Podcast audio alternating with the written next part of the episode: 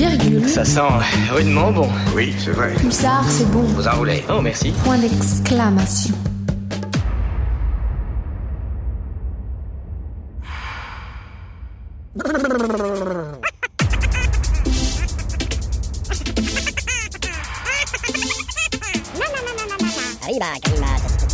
Vous faites erreur. Je m'en fous, je sais bien ce que j'ai entendu. Pitbull et les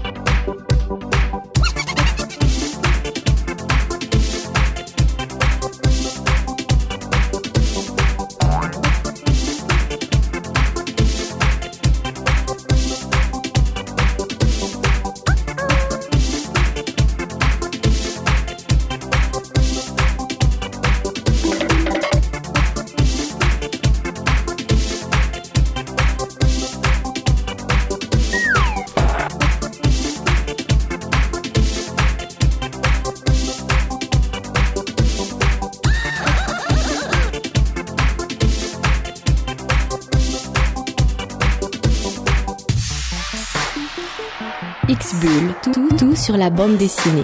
Tout sur la planète bande dessinée et les quintes de tous sont invités dans ma gorge. Donc peut-être que ce soir je ferai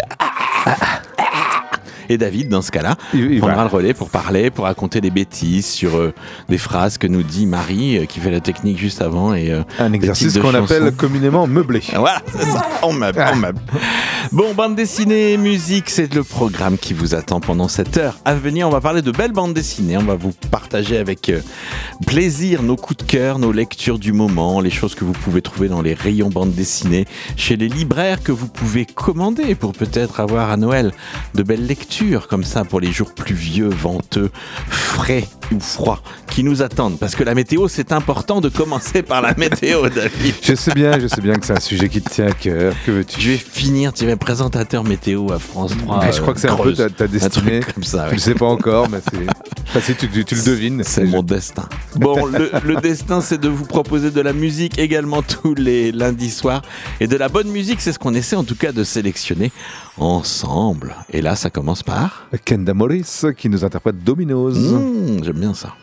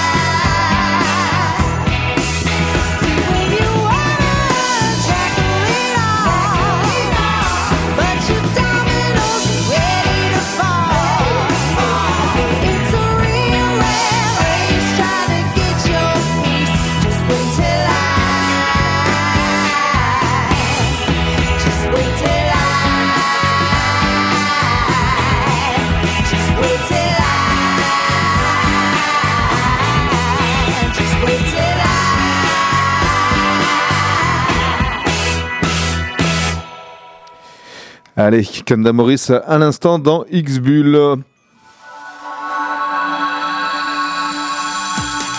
On va commencer par sortir les, les- les flingues, euh, tout simplement parce que je vais vous parler d'un western. J'avais déjà Mhm. présenté le premier tome d'une trilogie annoncée. C'est euh, le- le- l'œuvre, le, personnage principal euh, d'un certain Yves Wolf, à savoir Durango, le cowboy. Ah oui. Il y a eu 18 albums de la série principale Durango et là, il y a une trilogie donc sur la jeunesse de Durango. Il a 17 ans à peine et on, voilà, on, on va, on va suivre ses aventures à cet âge-ci. Nous sommes au Texas en 1882.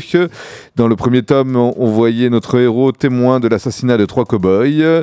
Il a échappé de justesse au tueur qu'il entreapercevait. Il voyait pas vraiment qui c'était ce tueur, mais il avait bien constaté en le voyant de loin caché derrière un, un- un buisson, qu'il était armé d'une carabine équipée d'une lunette, chose rare dans le Texas de cette époque. Le jeune homme, donc Durango, est engagé par le propriétaire euh, de la famille euh, du ranch Warren, euh, une des grandes grandes familles éleveurs de bêtes, de bétail, donc et propriétaire de gros de, de- nombreuses terres.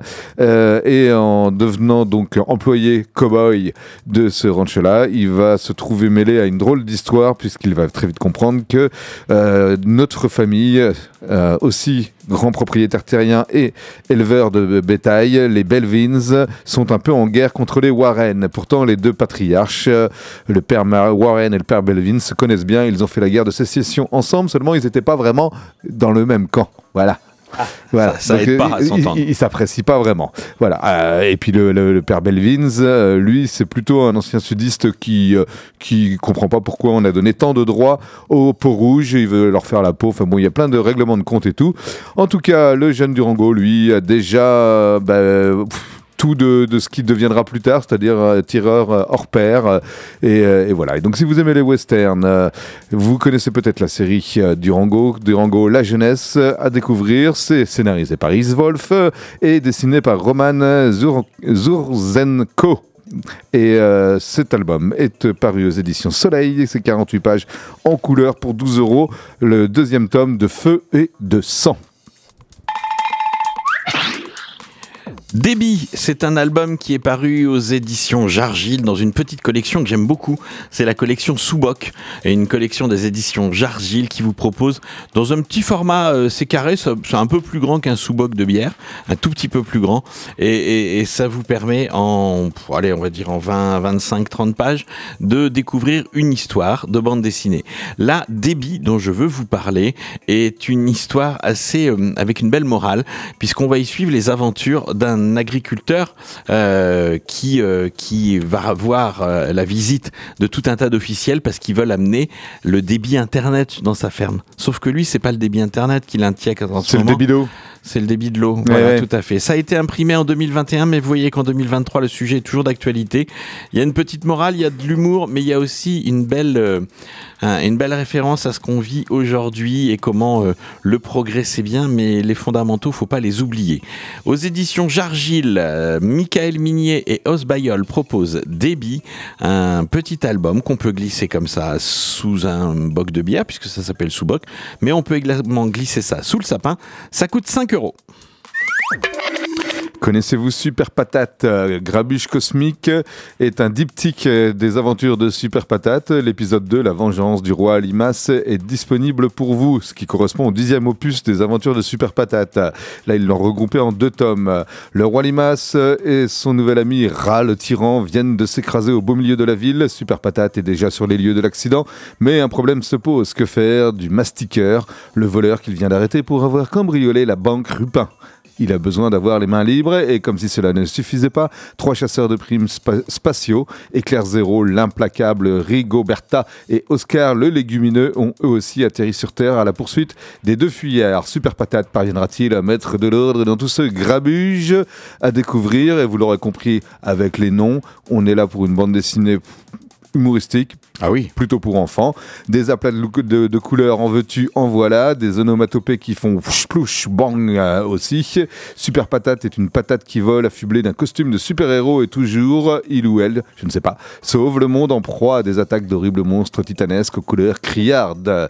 Cette série et ce héros est l'œuvre de Arthur Laperlach. C'est sorti aux éditions euh, barcelonaises Bang Edition. 13 euros pour ses 64 pages en couleur.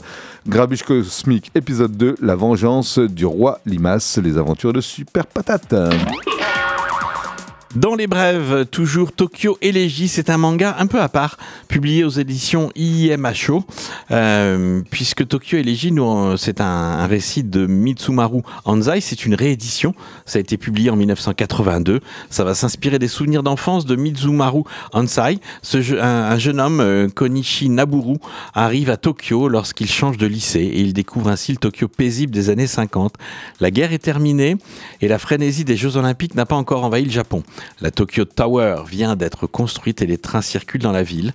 Noboru semble être un témoin passif de sa propre existence, tant dans les différents épisodes de son quotidien que dans ses souvenirs d'enfance. Mais chacun de ces récits font grandir le jeune homme. Vous l'avez compris, on est dans du manga plutôt contemplatif, on n'est pas dans quelque chose de d'hyper dynamique avec de la violence et de l'action, on est plutôt dans quelque chose, une, visite, un regard extérieur pour faire voyager intérieurement. Euh, très beau euh, manga avec un style graphique plutôt différent de ce qu'on peut voir dans les autres mangas. C'est beaucoup plus aéré. Il y a moins de travail de trame. On est plus sur un travail de crayonnage fin des personnages. Une petite dose d'érotisme euh, apporte à ce Tokyo Elegy un parfum tout à fait subtil et envoûtant. 14 euros pour vous procurer ce manga de 176 pages en noir et blanc. C'est aux éditions Imacho et l'album s'appelle Tokyo Elegy.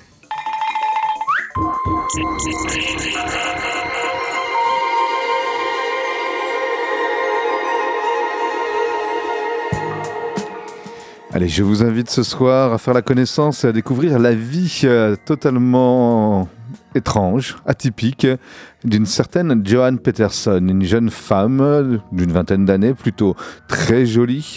Joanne Peterson euh, a des problèmes, j'ai envie de dire, avec l'amour, avec l'amour. Allez comprendre.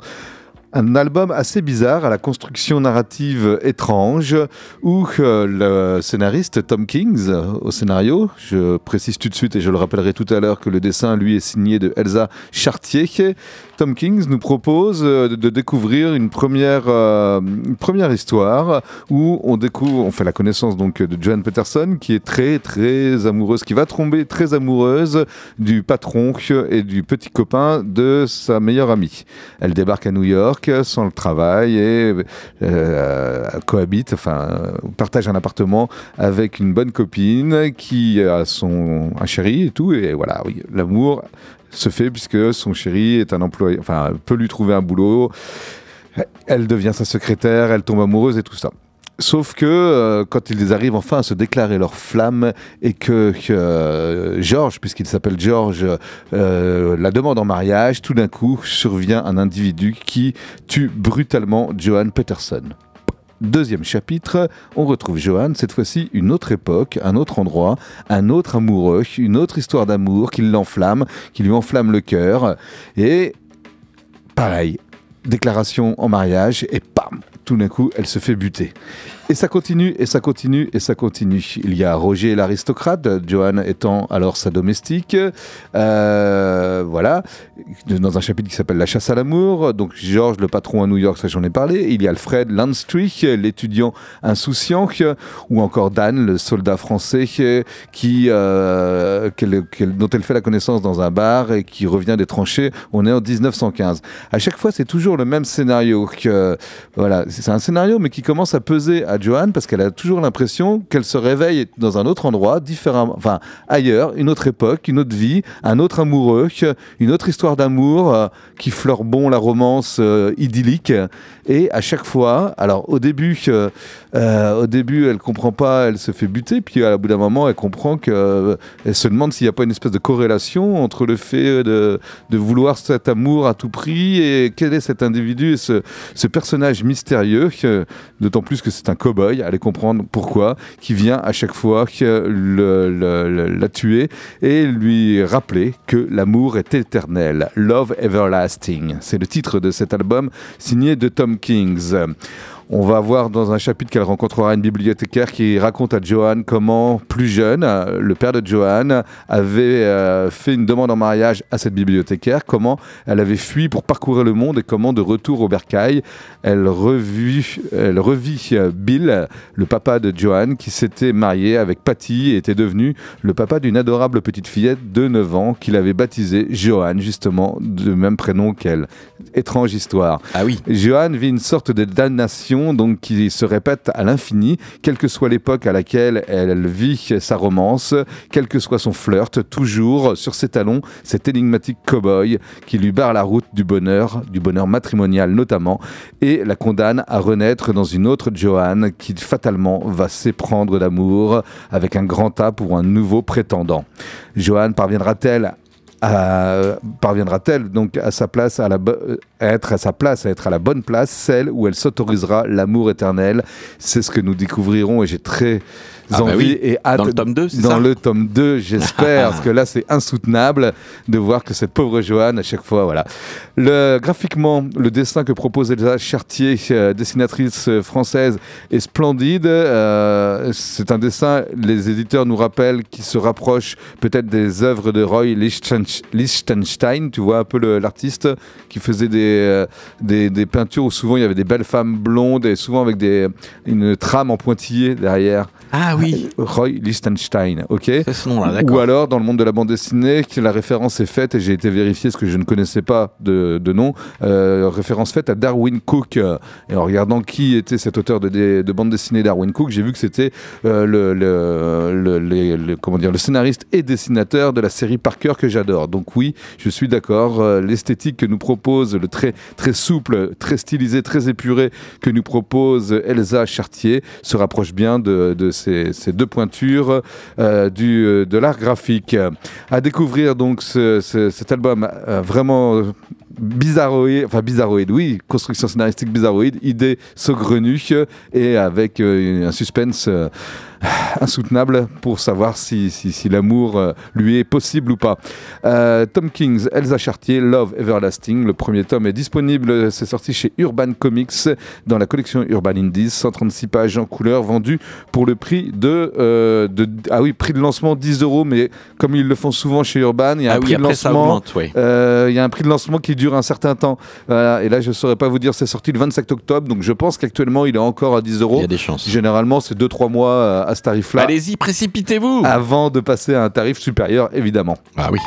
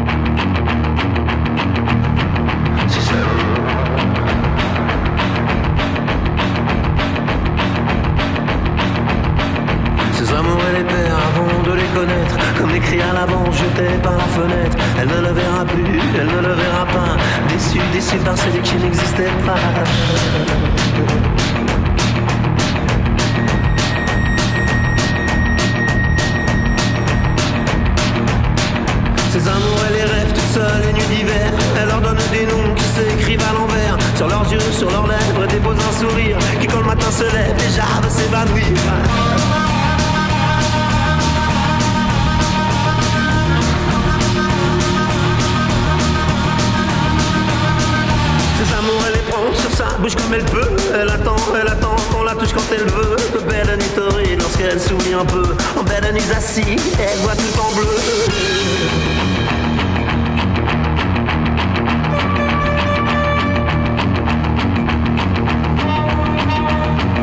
Ses amours, elle les pleure quand elle n'en peut plus. Dans sa gorge, le pont de la flingue là-dessus. C'est pourquoi vous la voyez hurler dans le matin, s'arrachant la douceur fuit entre ses mains. C'est pourquoi vous la voyez hurler dans le matin, s'arrachant la douceur qui fuit entre ses mains.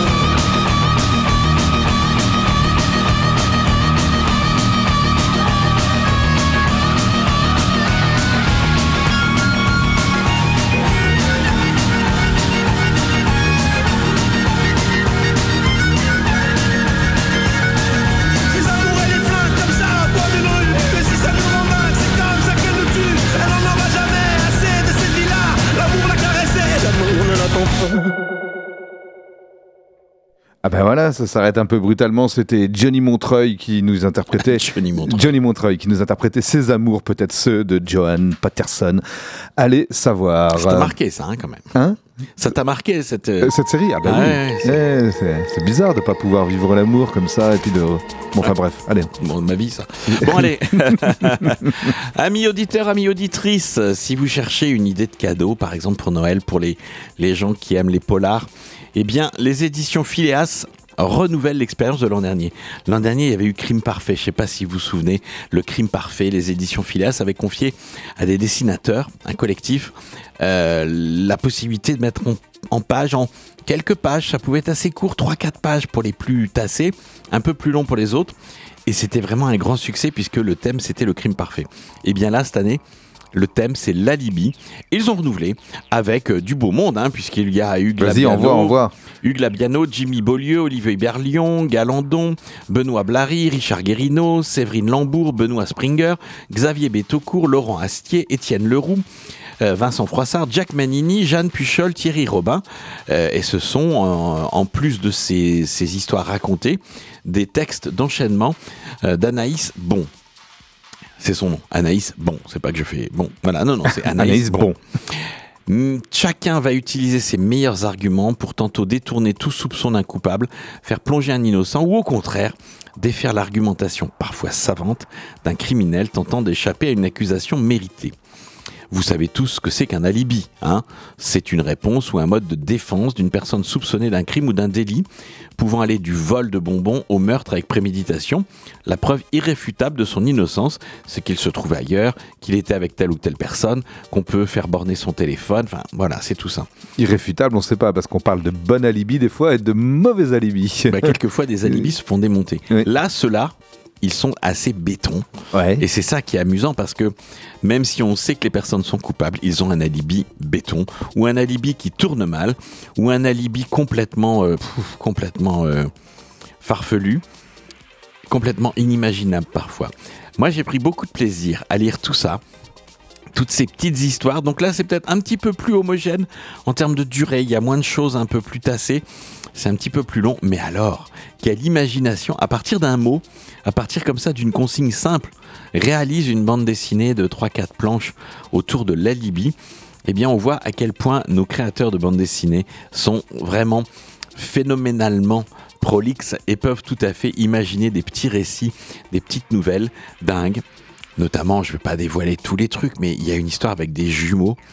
Et l'histoire avec les jumeaux, elle est hallucinante parce qu'à la fin, es aussi embrouillé que les enquêteurs pour A, a priori, le- la, la- la jumélité, que- s'il y a ressemblance physique parfaite, Oui, c'est déjà un bon point de départ pour se fournir un alibi. C'est ça. Mais là, il y a une petite dimension supplémentaire Ah. qui rend les choses encore plus complexes.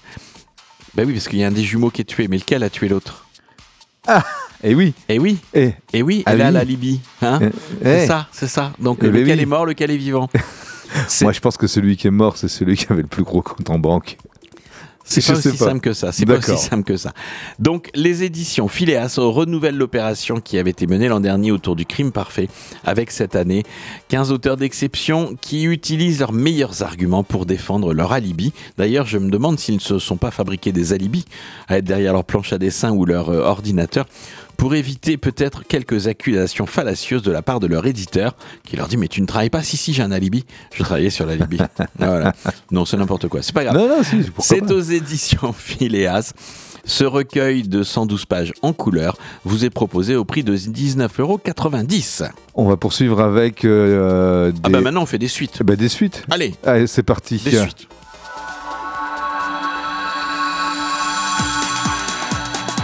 Allez, Et on va avoir une graduation dans les suites. On va commencer par des choses très très mignonnes. faire des tomes 1 et on va finir par les tomes 20. Et on va. Non, non, non, non, c'est plutôt en termes de, de thématique.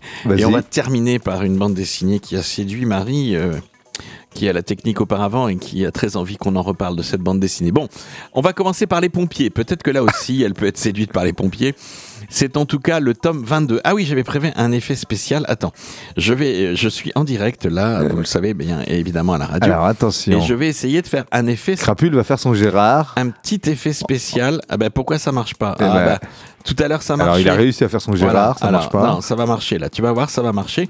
Et là, va y avoir un truc qui va donner un, indice. Mais il n'y a pas Internet ce soir dans les studios, donc c'est un petit peu compliqué de faire de, de, de l'effet spécial. parles d'un euh, alibi.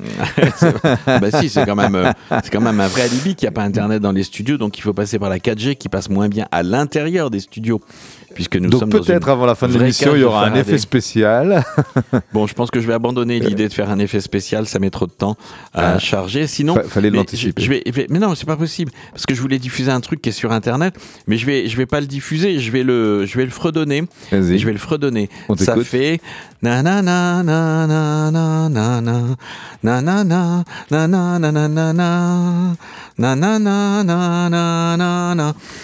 Je sais pas, c'est un, air connu, mais j'arrive pas à l'identifier. Ben oui, c'est pas grave peut-être, c'est même à ton honneur puisque ça s'appelle le petit bonhomme en mousse. Ah oui, Et là, le Patrick tome- Sébastien. le tome 22 des pompiers. Tu voulais ça- nous mettre ça ça, ça, ça marche pas. C'est peut-être un piratage ou c'est des sites interdits dans les studios de Pulsar. En tout cas, là, le tome 22 des pompiers s'appelle s'appelle Le Petit Binôme en mousse. C'est pour ça. Ah non, mais ils vont toujours chercher des trucs farfelus. Qui s'élance et saute du plongeoir ou de la grande échelle, vous l'avez compris. Dès le titre, vous savez que vous allez avoir du jeu de mots, du calembour. Dès la couverture, avec ces deux hommes qui sont au, au- au- cœur de la couverture dans une forêt de mousse, vous comprenez que les interventions vont être euh, terriblement, terriblement drôles. Ils ont attendu le tome 22, nos pompiers, pour, pour bénéficier de Pomplard. Et Pomplard, qu'est-ce que c'est? Eh bien, c'est un robot autonome capable de prouesses en intervention, mais aussi qui a quelques bugs forcément informatiques, parce que tous les robots ont des bugs informatiques. Les nouvelles technologies, un coup ça marche, un coup ça marche plus. C'est d'ailleurs là un des points communs avec nos héros, puisque tout d'un coup ils vont bien, ils font tout leur travail, d'un autre côté ils ne font plus leur travail. Pomplard, le robot va occuper une place importante dans ces nouvelles 48 pages des aventures des pompiers et ils vont l'utiliser, le détourner, euh, se fâcher contre lui ou au contraire l'encourager à intervenir. Tout ça sous l'œil de tous les camarades pompiers qui sont dans ce tome 22, le petit binôme en mousse, voilà, de Cazeneuve et Stedo. 11,90€ pour ces 48 pages et les pompiers c'est le tome 22. Ok. Autre suite. Alors là, c'est une suite, mais je vais me faire allumer par certains qui vont considérer que ça n'est pas une suite. Ah. Vous connaissez les grands personnages de la bande dessinée qui ont forgé l'histoire de la BD franco-belge. Il y a eu Tintin, il y a eu Black et Mortimer, il y a eu Astérix, Spirou, Lucky Luke. Astérix, Lucky Luke et Gaston Lagaffe. Gaston Lagaffe, eh oui. Eh bien, le tome 22 de Gaston Lagaffe vient de sortir J'en ai avec entendu des parler. gags inédits. Donc, Alors le tome 22 est sorti tout récemment aux éditions Dupuis après un conflit entre la fille de Franquin qui a essayé de faire valoir une clause morale. Après des propos de Franquin qui ont été réécoutés, réétudiés, qui laissaient une ambiguïté sur la possibilité que le personnage de Gaston lui survive. D'accord. Donc, comme il y a eu toutes ces actions en justice, c'est le contexte. L'auteur québécois euh, qui s'appelle Delaf, hein, Marc Delafontaine, que j'avais beaucoup apprécié dans son travail autour de, la série Les Nombrils, entre autres, hein, mais qui est vraiment un, auteur de bande dessinée passionnant, eh bien, il a essayé de garantir, au moins d'un point de vue du dessin, toutes les critiques. Alors Delaf, s'il a mis autant de temps à faire ce, ces, ces 48 pages de Gaston, c'est qu'il a recensé dans tous les albums de Gaston toutes les expressions de tous les personnages, tous les angles, tous les, tous les profils, tout ce qui a pu être fait. Et dans, cette, dans ce tome 22, il ne dessine que des choses qui ont déjà été dessinées par Franquin. Donc vous imaginez bien que ça a été un travail colossal, c'est comme une espèce de bibliothèque euh, universelle de, de- de Gaston qu'il a mis et qu'il a retravaillé. Donc le personnage que vous voyez euh, sur la couverture qui ouvre la porte et avec euh, et, et- et comment s'appelle-t-il déjà le le ah le le, le, le rédac en chef de, de, de- de l'endroit du journal de Spirou. Desmaker, euh, non, ça c'est celui qui vient signer les Oui, contrats. c'est vrai, ouais, bah, je sais plus. Eh ben, Je j'ai sais oublié. Bon, tant pis. En tout cas, euh, il, il, euh, j'ai son nom sur le bout de la langue, j'arrive pas à le retrouver, forcément. Euh, donc, les personnages si que vous voyez... internet, tu pourrais Bah oui, j'aurais pu le retrouver, mais bon. si, si les personnages que vous voyez sur cette couverture, vous pouvez trouver exactement quelque part le même visage de Gaston, la même jambe en l'air sur la porte, parce que ça n'est c'est un assemblage de scènes déjà dessinées par Franquin. Alors ça, c'est le côté dessin. Donc le le dessin, il est irréprochable. On ne peut pas dire autre chose, puisque tout a déjà été dessiné par Franquin, et c'est la copie de ce qui a été dessiné par Franquin. Pas de liberté par rapport au style. Sur le contenu, bah, les gags. Les gags sont plutôt drôles. Il y a des petits clins d'œil à l'actualité, mais par contre, euh, Gaston est resté dans la même époque que celle dans laquelle il était quand Franquin dessinait ses planches. C'est-à-dire qu'il n'est pas du tout contemporain. Il n'y a pas de smartphone, il n'y a pas de choses comme ça. Les voitures sont des voitures de, De l'époque, des de. DS et tout ça. Là. Voilà. Ouais. Donc moi, ce que je vous dirais, c'est que quand j'ai lu cet album, j'ai eu plutôt un, un effet positif. J'ai trouvé qu'il y avait de bons gags, il y avait des trucs rigolos, des bons jeux de mots. Le dessin, je l'ai trouvé parfait, mais bon, c'est logique hein, Mhm. quand on sait ce qui s'est passé. Donc dans l'ensemble, c'est plutôt un bon Gaston. Est-ce que c'est un tome 22 ou est-ce que c'est une nouvelle série qui démarre avec un graphisme identique et un ton peut-être un peu différent. En tout cas, moi j'ai pris du plaisir à lire le retour de Lagaffe, ce Gaston tome 22. 12,50€ pour ses 48 pages, c'est aux éditions Dupuis, d'après Franquin, écrit et dessiné par Delaf. Autre suite. Allez. Allez, on monte d'un cran, on va dans l'univers de Black Sad.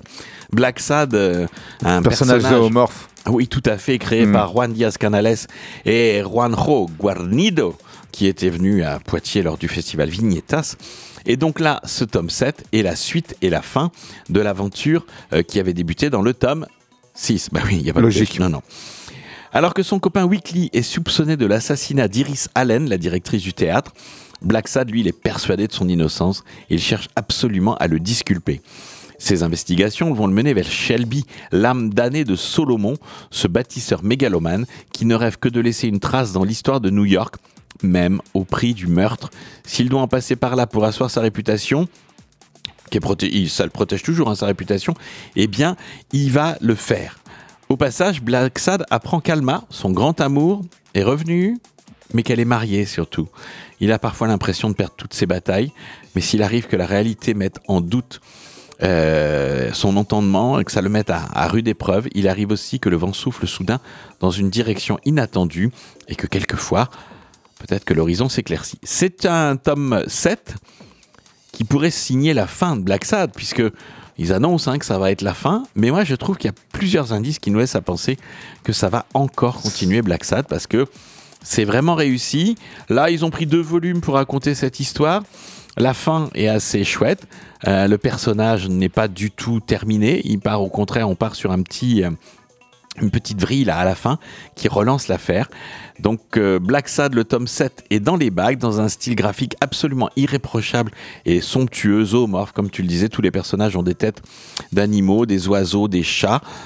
Des formes bien humaines, par contre. hein, euh, je veux dire, euh, sa, sa copine euh, Alma, elle est bien humaine. hein, elle a une bouche, elle, contrairement à Black Sad, qui a une tête de chat et qui a simplement des traits à la place des bouches, enfin des crocs à l'intérieur. Une petite, Mhm. voilà, elle, elle a des belles lèvres pulpeuses, des petites oreilles de chat, mais voilà. Bon, Euh, Black Sad, le tome 7. Alors tout tombe. C'est la seconde partie de ce récit. Très beau récit, paru aux éditions d'Argo. 56 pages en couleur pour 16,95€. Allez, on termine et ça se corse, Ah c'est ouais, ça Là, ça se corse avec Ah. Steg et Souria. Steg et Souria, je vous en avais déjà parlé parce que le premier volume de la série The Rock Cox, euh, qui est paru aux éditions Kinky, m'avait vraiment tapé dans l'œil, et pas que dans l'œil d'ailleurs. On va suivre les aventures de Steg et Souria, qui sont les Rock Cox, un groupe de rock. Euh, ils ont signé chez Sterling Music, lequel se promet de faire d'eux les nouvelles stars du label, en jouant sur leur rock sexy et leur image scandaleuse. Ouais, il faut dire que Souria, elle aime bien se foutre à poil, elle aime bien jouer de la guitare toute nue. Steg, il se fait pas prier longtemps, il a un espèce de braquemar qui ré- réjouit Souria à chaque fois qu'elle peut l'utiliser. Et ça, ils sont assez démonstratifs, aussi bien pour leur musique que pour leurs ébats. Donc, pour assurer le succès des Rockcox, il faut faire un clip à la mesure de leur talent. Ils vont partir pour l'Arizona, où Steg et Surya vont vivre la prochaine étape de ce début de carrière en fanfare. Là, dans la chaleur du désert américain, bah, ils vont avoir des de, des petits coups de chaud et une envie de passer du bon temps ensemble. Sauf que leur vieux camion, ils oublient d'éteindre les phares. Le lendemain, En le camion, il est en rade. Bah oui. Après la folle nuit d'amour, le camion ne veut plus démarrer. Sauf qu'ils sont en plein milieu du désert, que personne ne passe et qu'ils croient leur fin arriver. Pendant ce temps-là, leur producteur, qui lui est plus plutôt porté sur la chose, mais avec les garçons uniquement, D'accord. euh, essaie de les joindre, euh, doit les rejoindre là-bas euh, pour, pour, pour tourner ce clip dans une très belle propriété, en tout cas d'après les photos, une très belle propriété qui appartient à une ancienne, euh, une ancienne star du, de, de- la télévision et du monde de la musique qui semblerait avoir ouvert un hôtel. Mais cet hôtel, euh, il a plus vraiment l'allure quand ils vont le rejoindre, puisque, vous l'avez compris, Stag et Surya vont être rejoints par un troisième, un troisième euh, comparse qui va s'appeler Dakota et qui a un bus, lui, qui fonctionne, donc il va les rejoindre dans leur aventure musicale, mais pas que, peut-être. C'est le cas de le dire. Quel suspense Ah ouais, non, non, c'est absolument torride. Excuse-moi de te dire ça, Crapule. Là, tu ménages pas du tout le suspense. On devine déjà le rôle de Dakota. On Eh croit. ben, Et je me trompe. Tu te trompes. Voilà. Voilà, tu te trompes. Je te dirai hors antenne le rôle qu'il va avoir et tu te trompes. Il y a même des intrigues, il y a même des petits questionnements. Bon, vous l'avez compris, c'est de la BD à ne pas mettre entre toutes les mains parce qu'il y a des scènes très explicites. C'est plutôt cartoonesque comme dessin, entre le cartoon et le manga. Donc on est dans un univers qui pourrait faire penser à de l'enfantin, mais qui n'en est pas du tout. Euh, et Surya, euh, on les retrouve au fil de ces 100... Combien il y a de pages là-dedans? Il y a euh, pfou, 215 pages en couleur, dans ce style graphique très, euh, très rond, très sympathique, mais avec des scènes très explicites, très drôles, c'est sexy, hein, même si c'est des petits cartoons qui font un crac-crac, euh, c'est quand même assez drôle. C'est la collection Kinky, moi j'aime bien, il y a un vrai fond dans cette histoire, il y a des scènes torrides, mais il y a aussi une vraie histoire avec des vrais rebondissements, avec des personnages aux psychologies intéressantes. L'assistante du, du producteur qui a si- Monsieur Sterling, chez qui ils ont signé, elle est absolument fabuleuse et je pense qu'elle va jouer un rôle important dans les prochains volumes. C'est le tome 2, uniquement le tome 2, 215 pages en couleur, pour adultes seulement, évidemment. Kinky, c'est un label de la maison d'édition Dynamite. Il vous en coûtera 19 euros pour vous procurer ce très bel ouvrage que je garde avec moi parce que je l'aime beaucoup.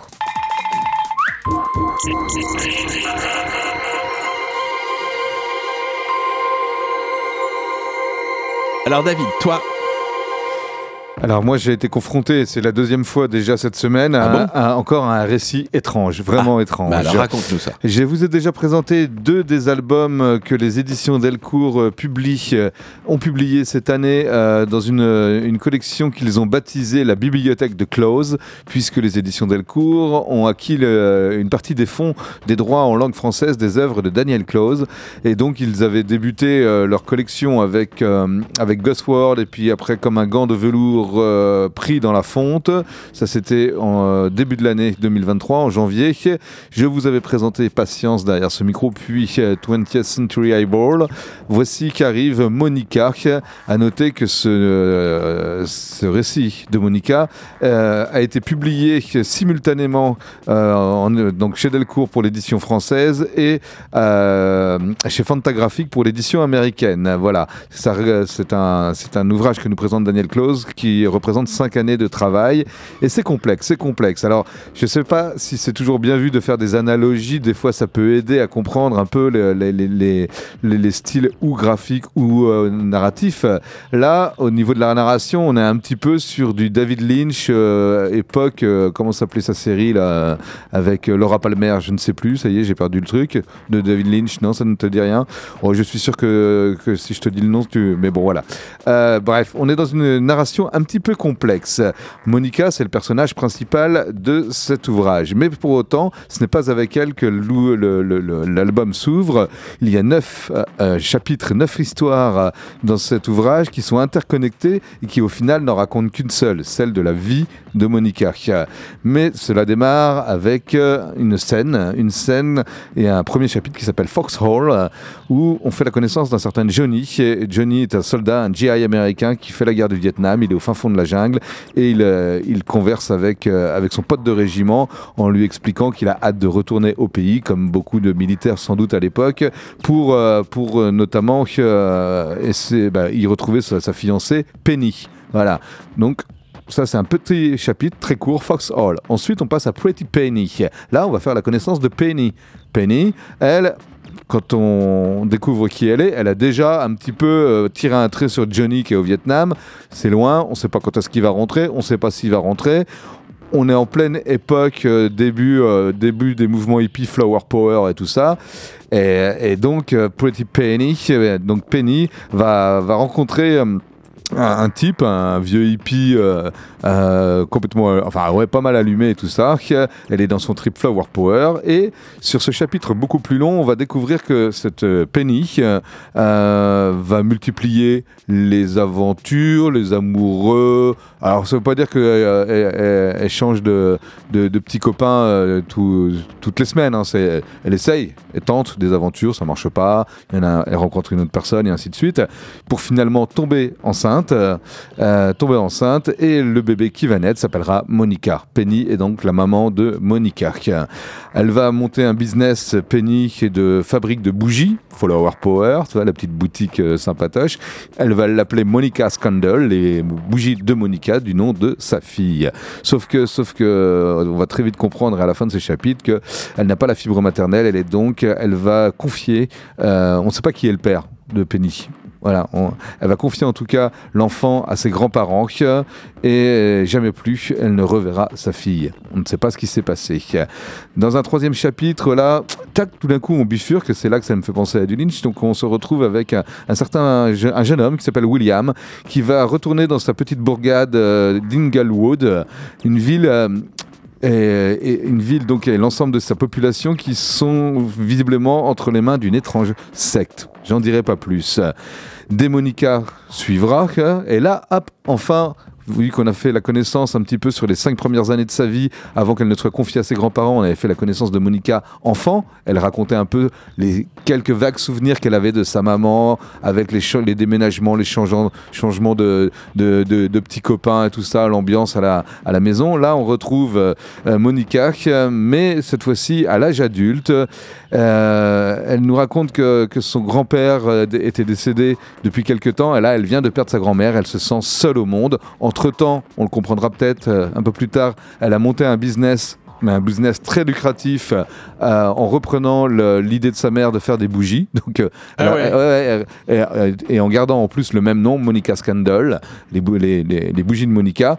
Et, et là, elle vient de perdre sa mère et donc elle commence à rentrer dans une phase un peu bizarre où elle va retourner dans une maison au bord du lac où ses grands-parents l'emmenaient. Il y a un peu un truc surréaliste où là, tout d'un coup, euh, elle retrouve une vieille, un vieux transistor radio et tout ça, et le transistor lui parle. Oula. Oh. Et très rapidement, elle comprend que à travers le transistor, c'est son grand-père qui lui parle. Ah oui. Elle va rentrer en communication avec son grand-père, Mhm. voilà, et ça va se terminer bizarrement. Elle va attraper un accident. On ne sait pas trop bien d'ailleurs si toute la scène avec euh, au bord du lac avec son grand-père, parce que dans, dans- dans le récit complet de l'histoire de Monica, elle attrape un accident à un moment et tombe dans le coma. Et on ne sait pas très bien si cette scène-là, c'est pas une scène qu'elle a imaginée dans sa tête alors qu'elle était plongée dans le coma. Voilà ou si ça avait réellement existé et qu'elle a attrapé son accident euh, au, au bord du lac. Tu vois, il y a plein de confusion, Ah oui. il y a plein de moments étranges comme ça. Un autre chapitre euh, va nous, euh, va nous permettre de retrouver Johnny, le premier amoureux qui était au Vietnam, qui va aider un gamin, le dit William peut-être, on ne sait pas trop, à retrouver sa mère à Inglewood. Je vais, pas, je vais pas tous les détailler, mais il y a aussi ce, ce- ce- Bah ce- chapitre assez imposant qui s'appelle The Opening. Euh, et là, c'est Monica donc, qui a vendu les parts de son business. Elle s'est fait pas mal de fric, donc elle est tranquille d'un point de vue euh, financier. Et là, elle décide de, de partir à la recherche de ses origines partir à la recherche de ses origines et surtout essayer de retrouver cette mère qui l'a abandonnée pour comprendre le pourquoi du comment, de retrouver Penny. Et elle tire le fil, mais le fil ténu, euh, euh, le seul petit indice qu'elle a, c'est un magazine qui s'appelait The Happening, qu'elle euh, voyait traîner, je crois, chez sa mère, ou, ou- je, pense que c'était chez sa mère. Elle savait pas trop et elle se rend compte que ce magazine, The Happening, était ni plus ni moins que l'émanation d'un gourou, un gourou, donc euh, une revue publiée par un mouvement spirituel sectaire et complètement illuminé, issu du Flower Power. Le gourou s'appelait Villaman Flowers, euh, qui après a fait scission avec sa, secte pour fonder La Voix. Euh, voilà, il se- s'est coupé complètement du monde extérieur. Monica va donc mener son enquête et va, va intégrer cette secte, retrouver les- la secte ou ce qu'il en reste, va intégrer la secte convaincu et persuadé que là-bas, elle y, rencontrera peut-être sa mère Penny, ou en tout cas qu'elle trouvera des indices. Il se passe plein de choses, mais à la fin, sur le dernier, euh, le dernier chapitre, Doomsday, le jugement dernier, on voit une, euh, une Monica qui est devenue une vieille femme, qui s'est retirée dans une petite ville tranquille, qui mène une vie paisible et tout. Je ne vous dirai pas si elle finit ou non par retrouver sa maman, bien entendu, je vous laisse la surprise. Euh, voilà, tout ce que je peux dire, c'est que c'est super bien construit, c'est... Ouais, c'est étrange, il faut s'accrocher un peu. Tu vois, j'ai fini la BD euh, avant-hier, je crois. J'ai très envie de trouver le temps de replonger dedans pour voir pour les, relire, in- quoi, ouais, ouais. les indices qui m'auraient échappé et tout ça, les, les- parce qu'il y a quand même des choses assez étranges. En tout cas, on suit à peu près 60 ans de la vie de cette femme, Monica, euh, et c'est très beau, et c'est signé de Daniel Close, avec toujours le même, enfin, le même style de dessin. Non, c'est marrant parce que selon les chapitres et selon les époques qu'il décrit, il va lui aussi faire évoluer, pas, pas mais le, le- le trait qu'il utilise, le dessin qu'il emploie, la colorisation et tout change un petit peu en fonction, en, fonction des trucs. Quoi. En tout cas, pour, euh, sur ces 60 ans donc, euh, de l'existence de cette femme Monica, il va bien comme il faut, parce que ça il sait faire, pointer du doigt l'effritement du rêve américain. Euh, Daniel Close, quoi, du grand Daniel Close. Moi j'ai vraiment adoré cette bande dessinée et je vous la, recommande vivement, tout comme d'ailleurs le- le- un peu le- l'ensemble de, de l'œuvre de cet auteur à découvrir absolument si vous ne le connaissez pas. C'est vraiment une bande dessinée adulte. hein. Enfin, c'est pas qu'il y ait des choses licencieuses dedans ou choquantes et tout, mais la complexité du récit fait que, voilà. Je, je, euh, dis pas que vos ados, ni, les vôtres ni les miens, sont complètement crétins, mais il faut s'accrocher un petit peu, je pense, pour, euh, maîtriser et comprendre un peu ces, ces, ces subtilités narratives. 21,90€, c'est 108 pages en couleur, des pages très très bavardes pour un très bel album cartonné. C'est paru aux éditions Delcourt dans la collection La Bibliothèque de Daniel Close.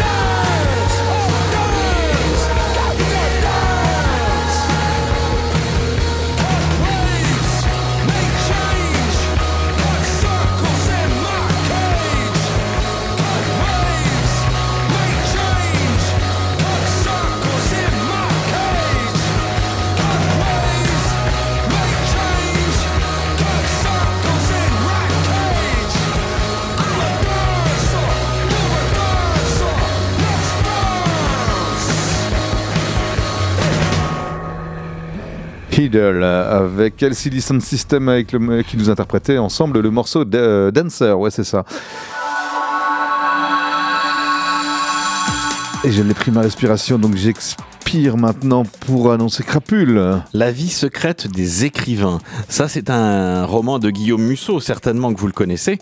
Eh bien, c'est également maintenant une bande dessinée adaptée par Miles, Iman. Voilà, c'est pour ça que j'ai confondu.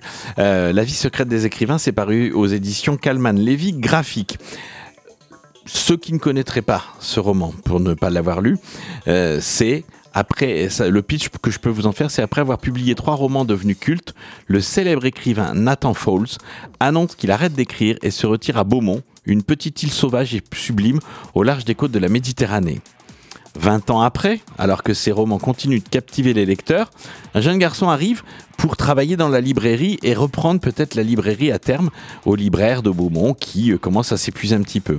Mais en même temps que ce, jeune, homme arrive, euh, Mathilde Monet, une jeune journaliste, débarque sur l'île, bien décidée à percer le secret de Miles, euh, de Nathan Falls, pardon, puisque il y a quelque chose qui manque, il y a une pièce du puzzle qui manque à tout le monde.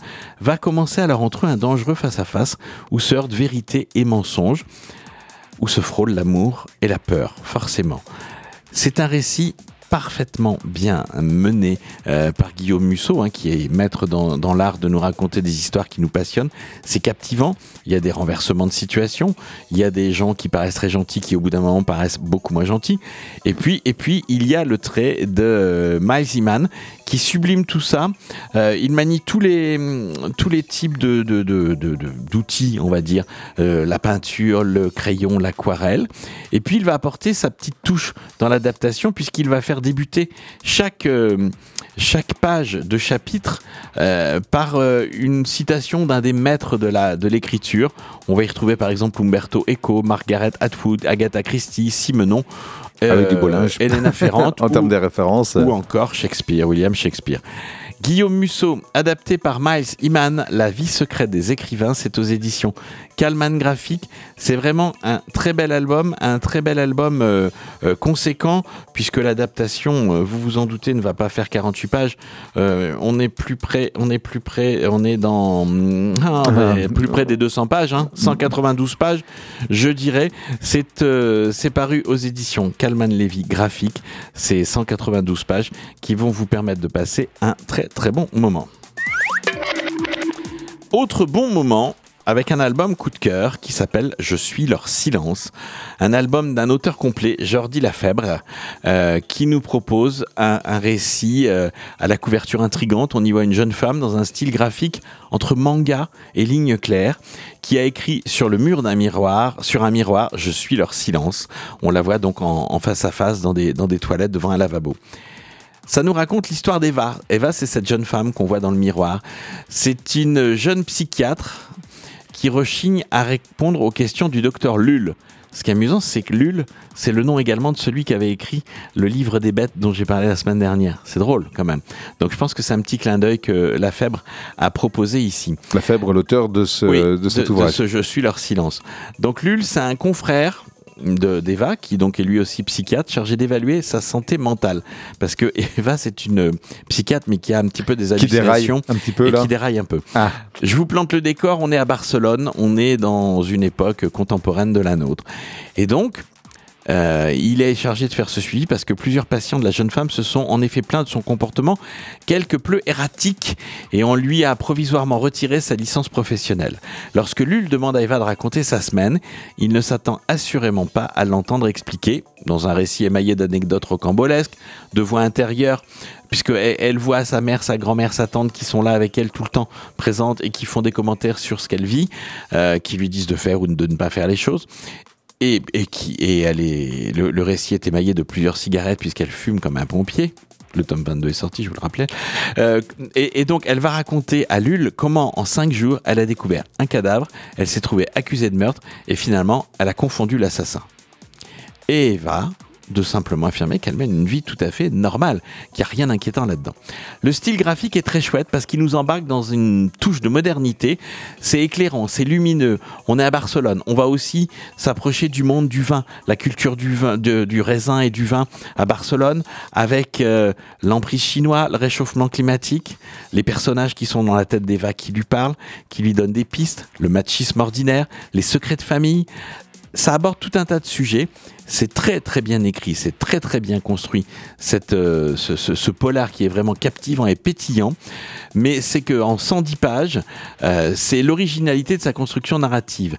Il se déroule dans le cabinet du psychiatre, euh, tout en racontant comment elle s'est trouvée impliquée dans un crime. Donc on fait des allers-retours entre le cabinet, entre l'histoire. Il y a des flashbacks un peu plus anciens. C'est vraiment très clair. La lecture est limpide et pourtant on voyage dans le temps, on voyage dans la vie d'Eva qui mène quand même, je ne pense pas, une vie des plus normales. Je suis leur silence, c'est de Jordi Lafèbre, c'est aux éditions d'Argo. 112 pages pour 19,99€. Moi, c'est un vrai coup de cœur et la, la preuve, c'est que cet album fait partie des cinq finalistes du prix de la critique, des critiques de bande dessinée, donc il est estampillé finaliste déjà. C'est le plus lumineux de tous les albums. Je crois que la semaine prochaine, euh, euh, notre ami euh, Damien de Damien Comic Strip de viendra Comic nous parler d'un autre Ah oui. d'un autre album qui est certainement le plus sombre de la sélection. Donc comme ça, vous aurez eu les, les deux extrêmes. De Je suis leur silence, très bel album coup de cœur de Jordi Lafèbre aux éditions d'Argo. Allez, il a passé 110 jours sous les verrous, sous les verrous pardon, au pays du soleil levant de qui euh, parle euh, Carlos Carlos, Carlos Ghosn, bien sûr. Et je vais vous parler de l'évasion rocambolesque de Carlos Ghosn, mise en bande dessinée. Euh, ça s'appelle Escape Ghones. Escape Ghones, un album qui est pas seulement, j'allais dire drôle, oui, il l'est par moment, il l'est, mais c'est pas simplement ça. En tout cas, extrêmement bien vu et qui nous raconte dans le détail euh, euh, comment s'est passée cette évasion. Je ne sais pas si vous vous souvenez des faits.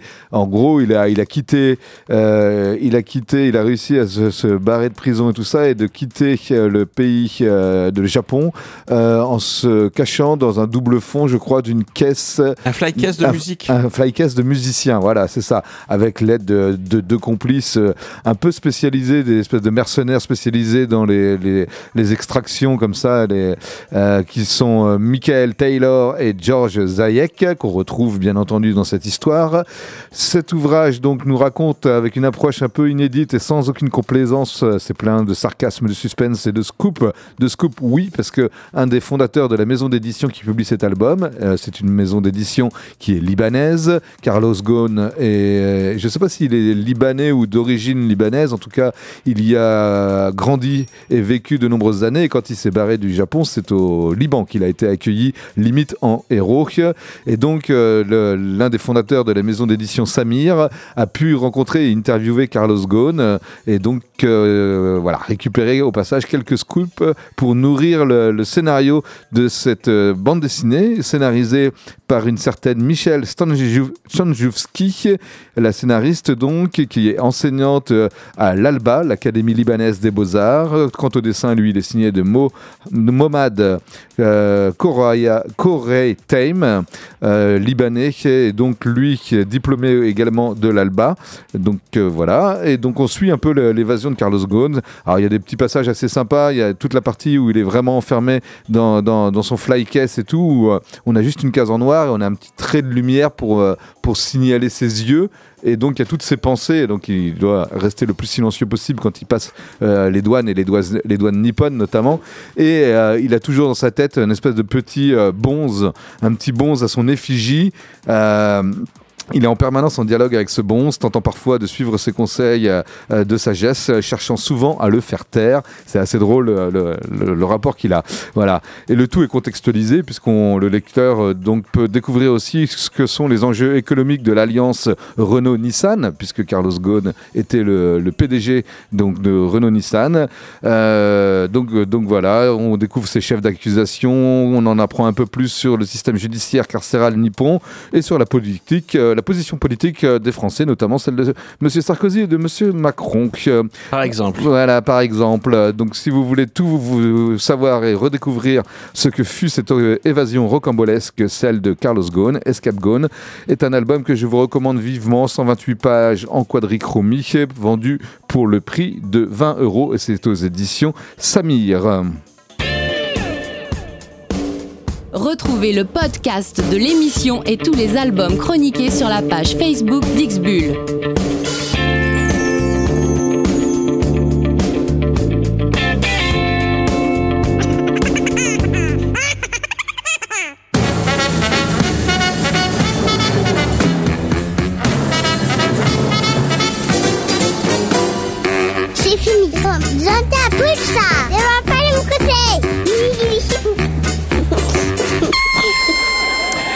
Allez, 20h tout pile, il est temps qu'on remballe et qu'on s'en aille. David, j'avais pas vu que tu avais un super petit shirt de l'université de Poitiers, rouge et noir.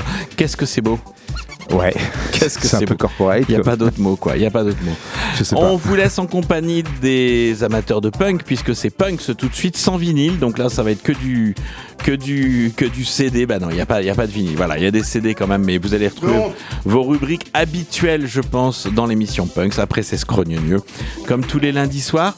Nous, on se retrouve la semaine prochaine, David. Oui, bien sûr. Nouvelle émission Avec Damien, on vous de l'a la bande annoncé. dessinée, voilà, avec Damien de Comic Strip. On parlera encore de belles bandes dessinées. En attendant, passez une belle semaine, soyez sages et faites de beaux bébés.